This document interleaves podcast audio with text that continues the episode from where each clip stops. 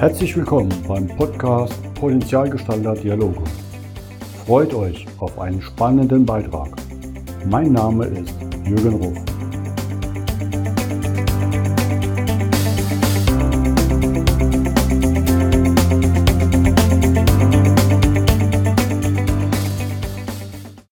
Willkommen zum heutigen Podcast. Bei mir heute zu Gast ist Frau Dr. Stefanie Roppen-Bayer aus Dillenburgen, Hessen. Herzlich willkommen, Stefanie. Hallo und guten Tag, Jürgen. Hallo und guten Tag, liebe Zuhörer und liebe Zuhörerinnen und liebe Zuschauer und Zuschauerinnen, falls wir noch ein Bild da oben drauf packen, Jürgen. Das werden wir definitiv tun. Vielen Dank, dass ich dich als Gast habe, weil ich habe dich ja schon lang verfolgt, also ohne dass du das weißt. Ja, das ist mir jetzt aber auch sehr, sehr neu. Also ich bin kein Stalker, sondern einfach, weil du mir aufgefallen bist von dem, was du alles Tolles magst. Und ich gedacht, oh ja, das wäre mal ein ganz toller Podcast-Gast. Und dann kam jetzt die Woche die Gelegenheit dazu und habe gedacht, so jetzt traue ich mich mal zu fragen. Und Mist, das hast du auch ja gesagt. So, jetzt haben wir die ganzen Vorschusslorbeeren und keiner da draußen weiß, ob es wirklich ein schöner Podcast wird. Hm. Ja, machen wir jetzt Schluss. Vielen Dank und ähm, wünsche euch noch genau. eine schöne Woche. Ne? Ähm, Gute Zeit. Schön. Wir verraten nicht, was du alles schon gemacht hast. Nö, ähm, wir nicht. Also fangen wir mal an. Ich fange mal an mit so spannenden Stationen in deinem Leben. Die sind ja einfach cool. Ne? Auf geboren in Solingen, dann war da leer. Da kam St. Moritz, Ingolstadt, Bayern, auf einmal Kanada und jetzt Dillenburg in Hessen. Ich gehe mal weiter, weil das kannst du dann vielleicht als Brücke gleich erklären. Klar, normale Schule, Abitur, dann Studium Germanistik, gehe ich noch gut mit. Dann noch dazu katholische Theologie und dann noch eine Promotion in Fabeln im 17. Jahrhundert. Und du bist ja immer noch auch ein Märchenfan. Da hast du dich verbeamten lassen, äh, warst im Lehramt unterwegs. Dann auf einmal TV-Moderatorin und Vollprofi. Ne? Wenn man im Shopping-Sender die Sachen moderiert, das ist ja schon ein Brett oder dann große Galas und Events. Und dann hast du gesagt, ne, ich mache jetzt Mama, Coach, Moderatorin, also mehrere Leben. Das ist ja eine Wahnsinnsreise. Wo fangen wir da an? Sollen wir zurückgehen nach Solingen und nach Leer? Wie war das für dich, um dann nach, nach St. Moritz zu kommen? Das finde ich ja schon allein ein Wahnsinnssprung. Also erstmal vielen Dank und ganz so wild ist es natürlich überhaupt nicht, wie du es machst. ich versuche es mal zu relativieren. Also ich behaupte ja, es ist ähm, super entspannt, weil ich habe immer einen großen Faden. Ich mag ungemein gerne Menschen und ich mag ungemein gerne die Kommunikation. Und darum glaube ich, dass alle meine Berufe auch miteinander zu tun haben. Ich glaube, wenn man einmal Lehrerin war und ich bin nicht aus dem Beamtentum und aus dem Lehrerdasein ausgeschieden, weil ich meine Kinder nicht mochte, weil ich meine Schüler nicht mochte. Ich war Gymnasiallehrerin. Im Gegenteil, ich fand es total schön mit den Schülern. Ich habe mich entschlossen, aus diesem ähm, Segment auszusteigen, weil ich mit dem System nicht mehr gut klarkam. Weil, und da sehen wir schon die erste Verbindung, es ist alles nicht auf einmal passiert, sondern ich habe, während ich studiert habe, immer schon lange gemodelt, habe Geld verdient. Damit bin dann auch dann ganz sanft in so kleine Moderationen reingeraten, weil mich man irgendwann in einem Casting eine Dame fragte, Frau Robben, können Sie auch reden? Und dann habe ich sie angeguckt und habe gesagt, ja, ich glaube schon, dass ich auch reden kann.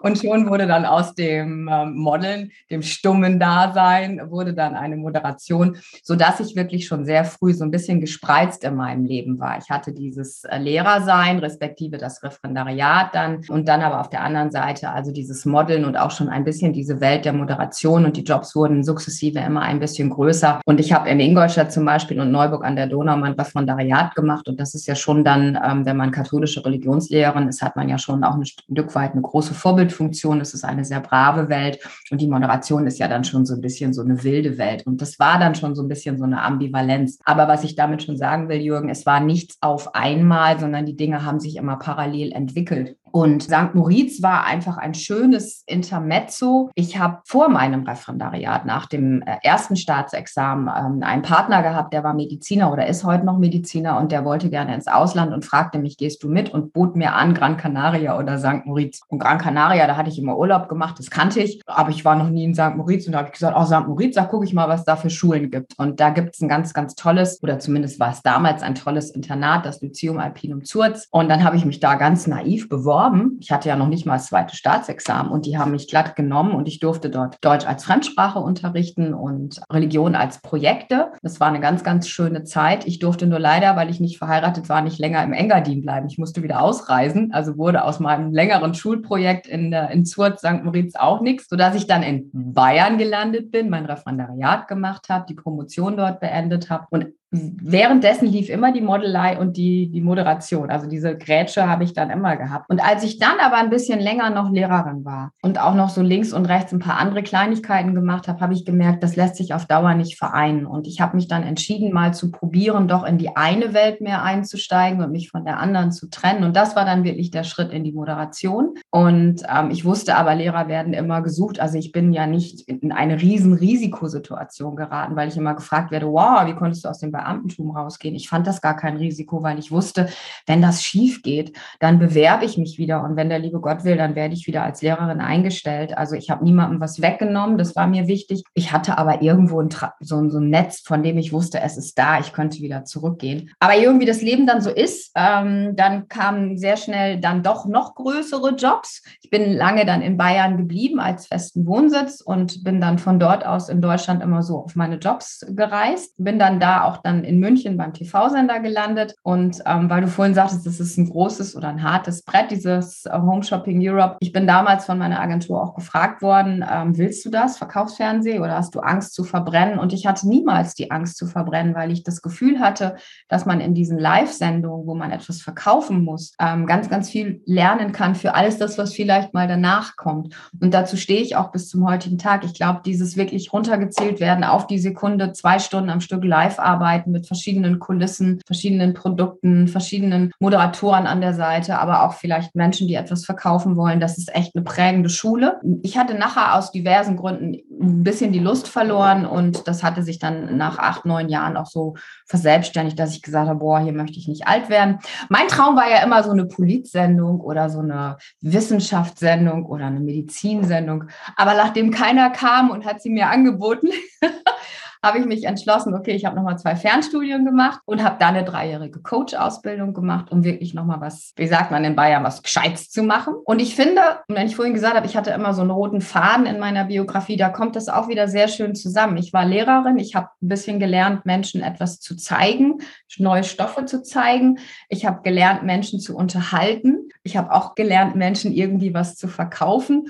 Und ich glaube, als Coach machst du ja alles so ein bisschen. Du möchtest Menschen sensibilisieren für Themen, die sie lange schon in sich drin haben, aber auch für Themen, die sie einfach kennen müssen. In meinem Fall die Führung, die Kommunikation in der Führung. Du musst sie aber dabei auch unterhalten, weil der Mensch lernt nur, wenn er unterhalten wird oder wenn er sich gruselt oder wenn etwas schrecklich ist. Aber das will ich ja nicht. Also muss ich sie ein Stück weit unterhalten. Und in größeren Workshops, also wenn ich nicht gerade im Einzelcoaching arbeite, dann ist es auch so, dass du auch immer so ein bisschen auch der Entertainer bist. Du bleibst immer ein bisschen auf der Bühne. Also insofern ist die Reise, von der du sprachst, und jetzt bin ich fertig mit meinem Monolog, gar nicht so eine große, so wahnsinnig mutige, sondern die Dinge haben sich entwickelt und ich bin immer bei meinen Menschen geblieben, bei der Kommunikation und auch bei den Social Skills in allen meinen Berufen. Und da, wo ich jetzt bin, das ist so schön, Jürgen. Da bin ich zu Hause, da ist es richtig. Das ist doch wunderbar. Und du profitierst ja auch von allem. Also ich kenne es ja aus meiner Zeit, ich habe ja auch früher ein bisschen nebenbei musiziert, dass du einfach weißt, was ein Mischpult ist, was ein Mikrofon ist, dass ein Mikrofon unter einer Box etwas wehtut in den Ohren und wie man sich bewegt. Du kennst es auch noch mit der Kamera, weißt genau, wo du hinschauen musst. Und wenn du jetzt moderierst, wenn du eine größere Bühne hast,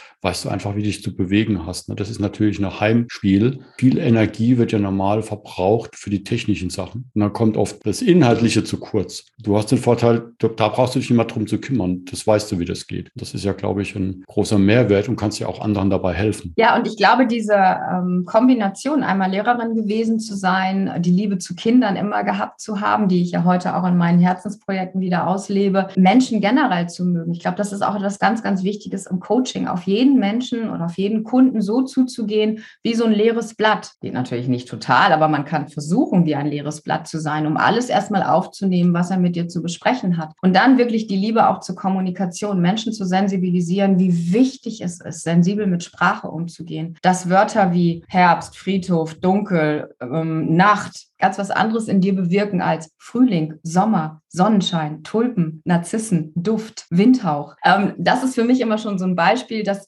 dass wir mal uns bewusst werden, wenn wir etwas aussprechen, dass das immer aus dem kommt, was hier da in unserem Kopf rumschwirrt und dass das bei Menschen auch genau das ähm, signalisiert. Ähm, was willst du mir damit sagen? Und wenn, insofern passt all das sehr, sehr gut. Ich wiederhole mich diese Reise von der Lehrerin, wo ich sehr sensibel mit Menschen umgehen musste, bei Stoffvermittlung, aber auch im, im Bereich Pädagogik, aber auch jetzt in der Moderation, die ich ja nach wie vor mache, ich mag es ja immer gar nicht sagen, fast schon 30 Jahre lang, einfach die Bühne zu lieben und die Menschen zu lieben, die davor sitzen und die irgendetwas von mir wollen, in welcher Form auch immer, aber auch eben im Coaching tiefer, Dive Diving, wirklich tief zu gehen in den Themen, die ich liebe und da auch eine gewisse charmante Renitenz zu haben, wenn ich möchte, dass ein Chef oder eine Chefin in Zukunft sensibler sind mit Kommunikation Mitarbeitern gegenüber, sensibler sind mit ihren, ihrer Emotionalität Mitarbeitern gegenüber. Das kommt mir heute alles zugute. Und was mir dann auch noch zugute kommt, Jürgen, ein Thema, das vielleicht manch einer nicht so gerne mag. Ich mag das Altersthema. Mir kommt mein Alter zugute. Ich habe eine Menge Lebenserfahrung auf meinen Schultern und da war nicht immer alles schick und schön. Ich habe das aber immer versucht, als Learning Lessons zu nehmen und auch alle Menschen, die mir da so begegnet sind, so ein Stück weit als ähm, meine Lehrerinnen und Lehrer. Und davon profitiert Mann, Frau ja auch wieder im, im heutigen Beruf. Und mir geht es ganz besonders so, weil ähm, das, was du mir als Coach, wenn du einer wärst, erzählen würdest, würde mich nicht unbedingt vielleicht so umhauen, weil ich schon ein bisschen was erlebt habe. Wenn ich vielleicht mit 30 schon Coach gewesen wäre, dann hätte mich das viel zu sehr belastet, würde, mich das viel, würde mir das viel zu nahe gehen. Und heute schaffe ich es viel, viel besser, sehr, sehr empathisch zu sein, sehr mitzugehen, aber trotzdem auch eine gewisse eigene Resilienz zu haben und ähm, auch ein Stück weit Abstand und Professionalität zu haben,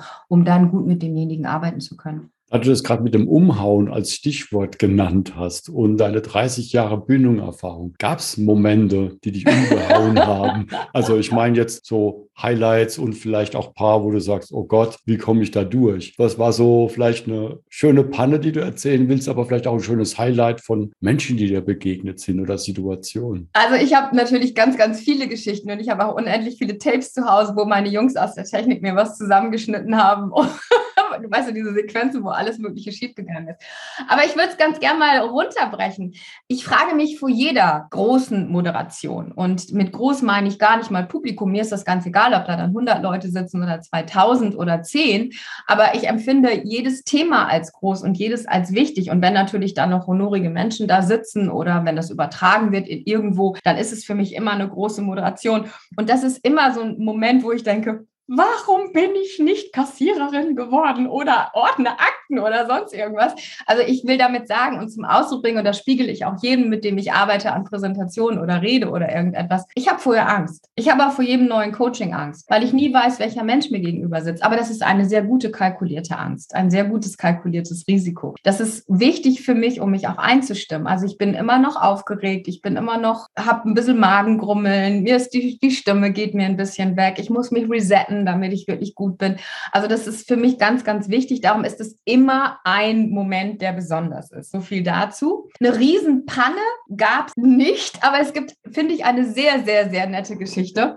Und zwar ist es beim Fernsehen ja so, dass du die Jungs, meistens waren es Jungs in der Technik, die hast du ja mit so einem Knopf im Ohr und die sprechen dir dann ja ins Ohr mit dem Earpiece. Und ich kann mich entsinnen an eine Sendung, das war eine Schmucksendung und ich musste etwas verkaufen. Das war ein Adler und dieser Adler war aus verschiedenen Edelsteinen, also es war eine Edelstein Edelstein-Sendung. Und ich habe immer den Anspruch gehabt, ich wollte gerne meine Schmucksendung oder meine Modesendung oder Kosmetik, alles, was ich gemacht habe, wollte ich auch ein bisschen intellektuell machen, weil da stand ja auch immer Frau Doktor. Und ich habe gedacht, oh Gott, wenn du jetzt hier irgendwie nur so einen Blödsinn erzählst, dann bringst du eine ganze Gilde in Verruf. Also habe ich mir die Mühe gemacht, habe geguckt, aha, der Schnabel war aus diesem Edelstein und die Flügel waren aus dem Edelstein. Und dann habe ich nachgelesen, was ist das für ein Stein, wo wird der gewonnen, wie ist er geschliffen, wie wertvoll ist er, hat er in in gewissen Ländern irgendeine Bedeutung. Und meine Jungs in meinem Ohr wurden immer ruhiger. Und ich habe erzählt und erzählt und es waren ja immer Live-Sendungen. Das heißt, ähm, das, was ich gesagt habe, war draußen beim Zuschauer. Und ich habe mich schon gewundert, dass die Jungs, die haben dann sonst immer mal einen Satz ins Ohr gesprochen und so. Und das lernst du dann auch als Moderatorin, dass du das auch ignorierst, dass du weitermachen kannst. Aber es wurde immer stiller und ich dachte, was hacken die denn da aus? Und dann war das eben, ich habe erzählt über den Adler und dass der eben in einem Horst ist und so und immer noch Stille. Und auf einmal sagte mein Producer, also der Regisseur, in diese Stille, während ich sprach hinein, oh Stefanie, lass mich dein Horst sein.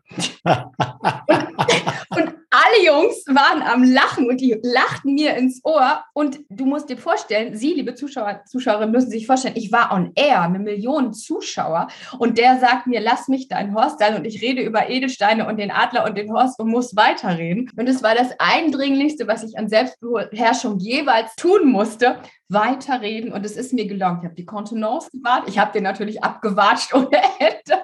Und das sind so Sachen, die sind zuhauf passiert, weil das typisch live ist, dass die Jungs dir was ins Ohr sagen. Oder dass du moderierst und man sieht nur einen Ausschnitt von dir und da unten kniet irgendwie der ähm, Kameramann und macht Faxen oder zeigt dir irgendwas oder so. Und deswegen ist es auch eine so gute Schule, weil du lernst, dich auf dein Thema zu fokussieren, weil du lernst, das war zumindest immer mein Trick für mich, mir jemanden vorzustellen, der da draußen sitzt, zum Beispiel wenn ich ähm, einen Ring verkauft habe, eine Dame, die diesen Ring schön findet oder einen Herrn, der diesen Ring für seine Ehefrau kaufen möchte. Und ich habe mir das vorgestellt und habe anhand dieser Visualisierung versucht, diese Geschichte dazu zu erzählen. Wann könnte man diesen Ring tragen? Zu welcher Garderobe würde dieser Ring passen? Bei welcher Gelegenheit kommt er zum Tragen? Wer würde diesen Ring schön finden? Was könnte man mit diesem Ring verbinden? Also du merkst, es war wirklich so eine nach Kleist allmähliche Verfertigung des Gedankens beim Reden, die man beim Live-Fernsehen lernt. Und das ist beim Coaching heute etwas sehr, sehr Wichtiges, dass wenn ich eine Situation im Coaching erlebe und ähm, ich hatte vielleicht etwas ganz, ganz anderes vor, ich aber jetzt merke, mein Coach hat ein anderes Bedürfnis und ist auf einer ganz anderen Spur, dass ich in meinem Kopf mit ihm gehe und mit ihm entwickle und dann auch adäquat auf ihn reagieren kann. Und das ist schon ein Stück dessen, was ich beim Live-Fernsehen gelernt habe. Cool. Ich finde es so faszinierend, weil ich war ja mal in einer Nachtsendung im Radio und wir haben da ja auch mal Nachrichtensendung gekriegt, die damit aufgenommen wurde.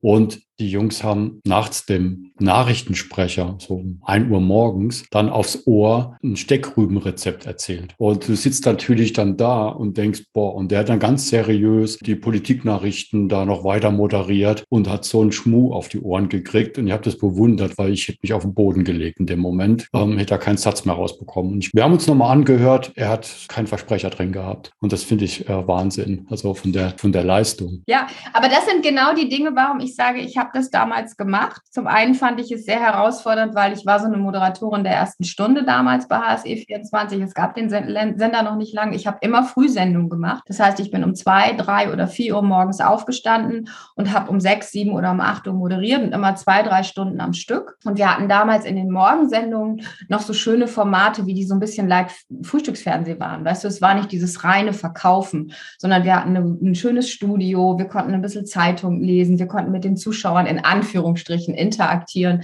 äh, natürlich fiktiv, aber es hatte ein bisschen weniger diese, dieses reine Verkaufen, wie es heute so ist. Also es war ein bisschen mehr auch ähm, durchaus Infotainment, wenn du so möchtest. Und mir hat Mensch, großen ne? Spaß gemacht. Es hat sehr gemenschelt und es waren auch durchaus Produkte dabei, ähm, die ich absolut vertretbar fand, die ich auch gerne verkauft habe. Und ich habe immer für mich, das ist aber sicherlich meine mir eigene Empathie. Ich konnte mir immer gut vorstellen, wer die Dinge gebrauchen kann. Also mein Mann hat zum Beispiel, als ich den später kennenlernte und ähm, der hat sich dann die Sendung angeguckt, der hat immer gesagt, wie kann jemand so dünnes wie du Schlangstützstrumpfhosen verkaufen? Weil ich bin wirklich eine ganz dünne Frau. Und da habe ich gesagt, weil ich mich da reinversetzen kann, wie es ist, wenn man eine Dame ist, die kräftiger ist, die, die eine 46, eine 48, eine noch größer hat und die einfach damit nicht so glücklich ist und die sich total freut, wenn sie so eine Schlangstützkollektion bekommt, wo das alles ein bisschen in Form gebracht wird. Und ich habe das mit ganz viel Herzblut verkauft. Und ich habe zudem auch noch eine Mama, die immer sehr kräftig war. Das heißt, für mich war das null Problem.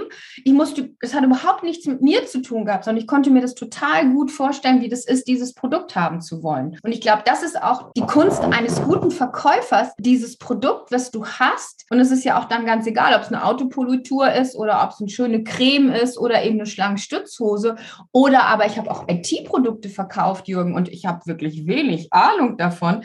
Aber ich hatte immer Gesprächspartner, die das sehr begrüßt haben, weil ich habe natürlich die dämlichsten Fragen gestellt und die haben immer gesagt, Stefanie, das sind genau die Fragen, die unsere potenziellen Käufer auch stellen würden.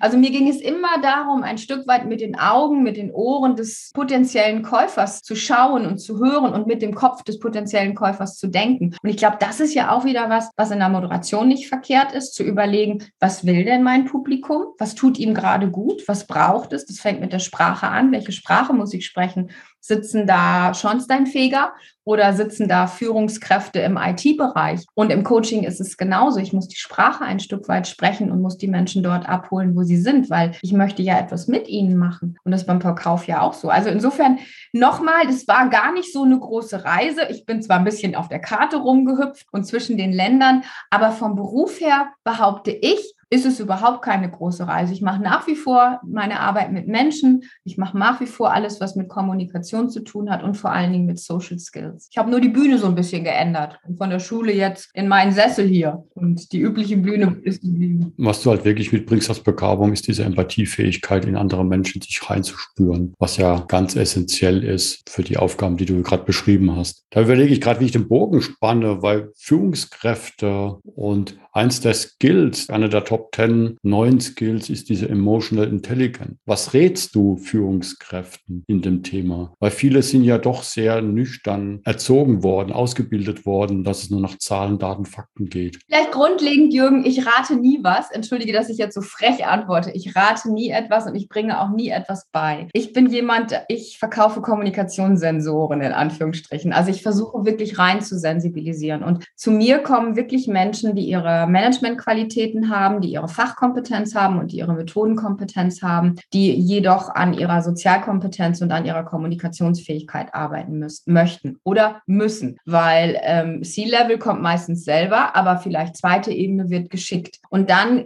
ist es wichtig zu schauen, wo steht derjenige, wie reflektiert er sich, weil alles beginnt bei uns selber. Alles beginnt bei dem Blick auf uns selber und in unserem Kopf, in unserem Herzen und mit dem, wie wir miteinander umgehen. Und da versuche ich, die Menschen immer abzuholen. Und dann schaue ich, mögen sie kommunizieren? Oder ich schaue noch eher, mögen sie Menschen? Und wenn eine Führungskraft mir sagt, ich mag keine Menschen, wow, wow, wow, wow, wow, Jürgen, dann wird es ganz schwierig. Habe ich aber nie. Natürlich mögen die Menschen. Meistens ist es einfach eine Frage der kleinen Nuance, sich zu trauen, sich zu öffnen. Viele Menschen haben auch nicht gelernt, ähm, wirklich so zu kommunizieren, dass es effektiv und empathisch ist. Und ich glaube, es gibt da gar kein Rezept, sondern ich versuche immer mit ein bisschen Biografiearbeit den Menschen kennenzulernen. Dann habe ich natürlich meinen Toolkoffer und ich versuche aber sehr, sehr individuell zu arbeiten. Ich habe Kollegen, die immer zu mir sagen, warum machst du dir die Mühe? Du hast das doch jetzt 17 Jahre gemacht, mach doch einfach so nach dem Motto immer das Gleiche, funktioniert doch.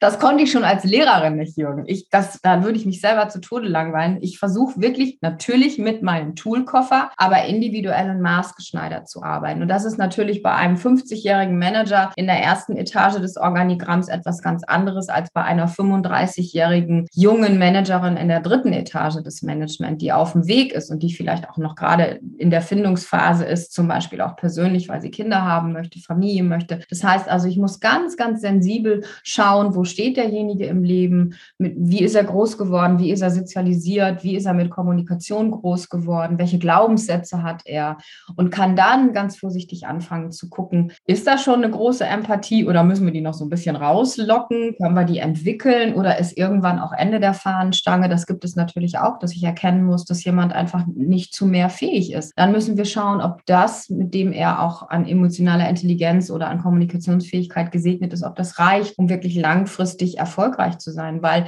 ich behaupte, Führung ist 90 Prozent Kommunikation. Und ich behaupte, je mehr wir digitalisieren und je mehr wir auch remote arbeiten, desto mehr ist der Mensch in der Führungskraft gefragt. Weil das ist ja auch die Erfahrung der letzten zwei Jahre, dass durch diese hybride Arbeitssituation, die aber ja am Anfang eine komplette Remote war, dass ich von meinen Führungskräften gefragt werde, Frau Robben, was mache ich denn? Ich kriege die Leute nicht mehr eingefangen. Ich weiß nicht mehr, wie ich sie motivieren soll. Äh, wir haben gar keine Onboarding-Prozesse mehr. Die neuen Mitarbeiter, die waren noch nie analog mit den anderen Kollegen zusammen. Ich habe jetzt in zwei Wochen einen Workshop, da äh, gibt es ein Team, was noch kein Team ist, sondern eine Gruppe, die kennt sich teilweise noch gar nicht. Und da müssen wir mal gucken, wie wir die ein Stück weit zum Team firmieren können. Also das sind ganz, ganz äh, wichtige Prozesse und ich bleibe, und das ist die Quintessenz meines Monologes wiederum, ich bleibe dabei, die emotionale Intelligenz, Kompetenz und die Kommunikationsfähigkeit sind die Fähigkeiten der Zukunft für eine Führungskraft. Wertschätzung, wirklich ähm, die Menschen dort abholen. In unserem Vorgespräch haben wir darüber geredet, dass der Pförtner, die Zugehfrau, der Portier, die Dame, die irgendein Gerät bedient, in einem Systemunternehmen genauso wertgeschätzt zu werden hat wie der Vorstand, Aufsichtsrat, Beirat, keine Ahnung. Aber das den Menschen wirklich begreifbar zu machen, das ist ein Stück weit meine Aufgabe. Da sprichst du mir wirklich aus dem Herzen, weil so sehe ich ja auch Coaching, wie du auch, dass jeder ist ein Unikat und dementsprechend sollte er auch so bei uns behandelt werden und nicht, wie da mal sagen, eine Standardproduktion, ähm, okay, jetzt nehme ich Schema F wieder, sondern dafür haben wir ja den Werkzeugkoffer oder das Buffet an Möglichkeiten, das Richtige rauszuschnitzen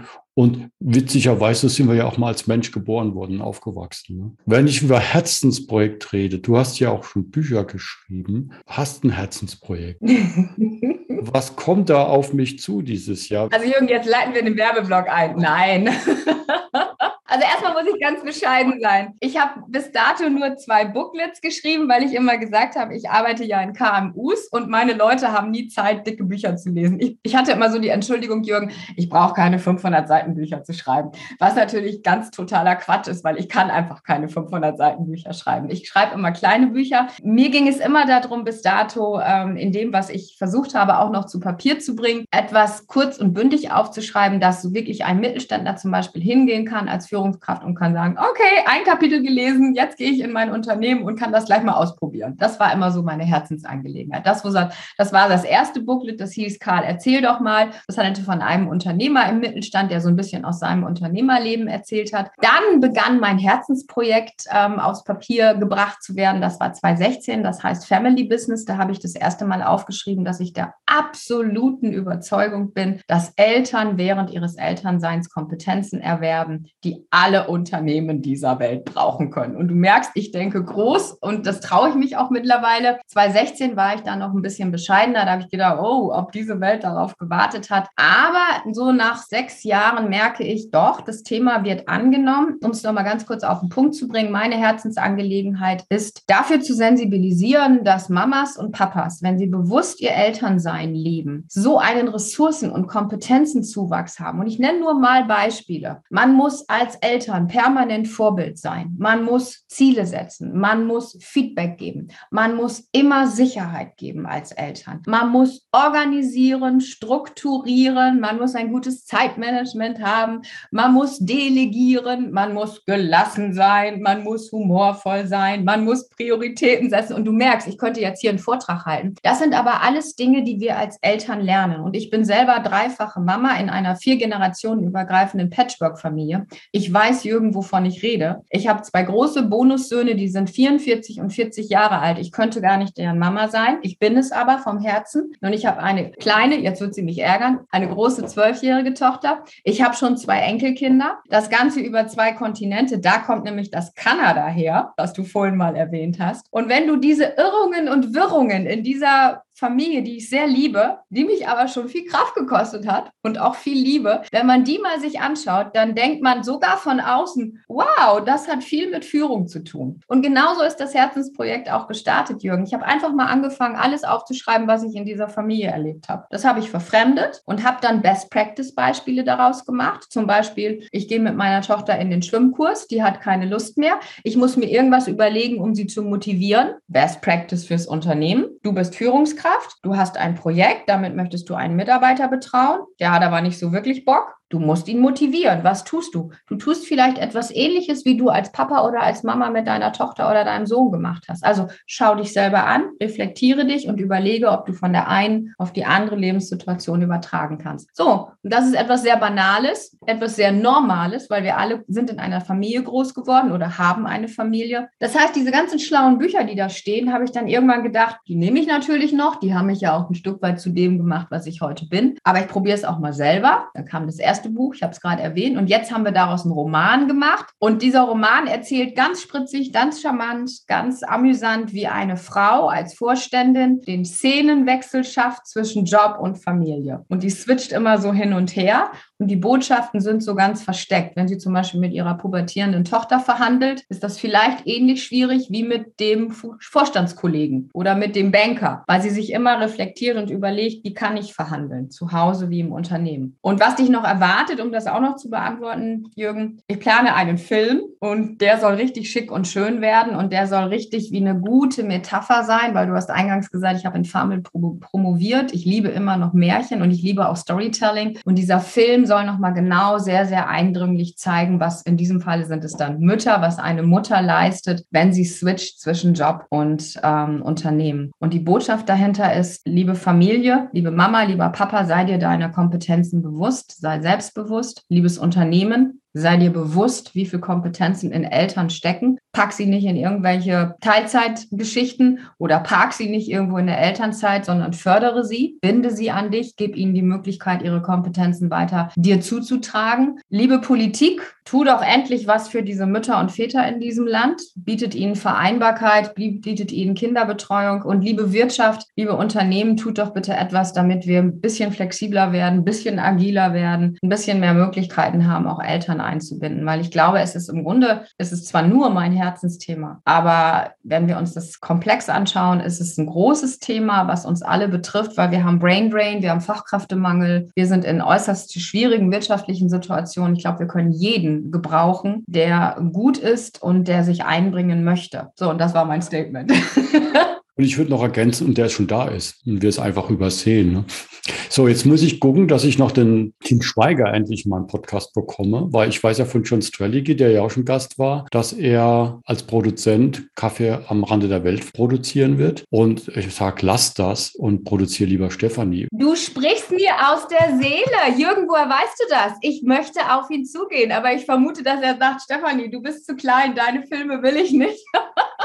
aber ich hatte wirklich Till Schweiger jetzt ganz im Ernst, Jürgen. Ich habe den wirklich im Kopf, aber ich traue mich. Das würde total passen, weil er genauso Sachen produziert und er auch so ein Familienmensch ist. Ich kann ja nur sagen, so bin ich ja auch auf John zugegangen. Probier es einfach. Er könnte ja sagen. ich werde es tun und auch wenn mich jetzt alle für verrückt erklären, aber ich habe seine Filme gesehen, Honig im Kopf. Er packt diese Themen wie Alzheimer, alle diese Dinge an. Er packt das Altersthema an. Ich habe großen Respekt davor. Und er hat selber vier Kinder und diverse Partnerschaften. Ich glaube, der weiß, wovon ich rede. Ich weiß nur nicht, ob ich ihm zu klein bin, damit er mit uns arbeitet. Aber das werden wir sehen. Ich, mein, meine Unterstützung, meine positiven Vibes hast du, weil das fände ich absolut genial und vielleicht ergibt sich ja doch noch was. Also alle, die es hören, wer den Till kennt, schickt ihm den Podcast. Wir wollen Stefanie mit Till produziert bekommen. Ah, das ist schön. Stefanie, das war so ein schönes Gespräch. Vielen Dank dafür. Ich danke dir. Ich freue mich schon auf den Film, produziert von Till. produziert von Till. Und muss ich sagen, müssen wir dann eigentlich sowas wie die alte Feuerwache oder das Kapitol Mannheim nehmen für die Opener als Klassiker, als Kulisse zum Präsentieren oder ein schönes Open Air. Das wäre doch was. Also lass, lass uns mal ganz bescheiden sein und demütig. Wir sind sehr, sehr fleißig an diesem Herzensprojekt, weil wir Frauen, die wir daran arbeiten, also ich habe ein ganz, ganz tolles Frauenteam, wir sind wirklich der Überzeugung, dass dieses Thema groß aufgezogen werden muss, weil es natürlich auch korrespondiert mit Vereinbarkeit, mit Diversity, weil es all diese Themen auch berührt. Aber es ist ja immer so, wenn einer anfängt, dann muss er halt ein bisschen strampeln. Aber ich bin strampeln gewohnt und ich bin mir nicht zu schade zu strampeln. Und da du das jetzt putzigerweise, ja, ohne dass wir uns abgesprochen hast, wirklich mit dem Till gesagt hast, ich, ich habe wirklich dran gedacht und ich werde all meinen Mut zusammennehmen und ich werde ihn fragen. Passt einfach so von dem, wie ich dich wahrnehme und wie ich Till wahrnehme. Von daher herzlichen Dank für das tolle Gespräch. Ich freue mich auf das, was bei dir noch kommt. Drück dir die Daumen und ja, mach's gut. Vielen herzlichen Dank. Auf Wiedersehen, auf Wiederhören. Tschüss. Tschüss.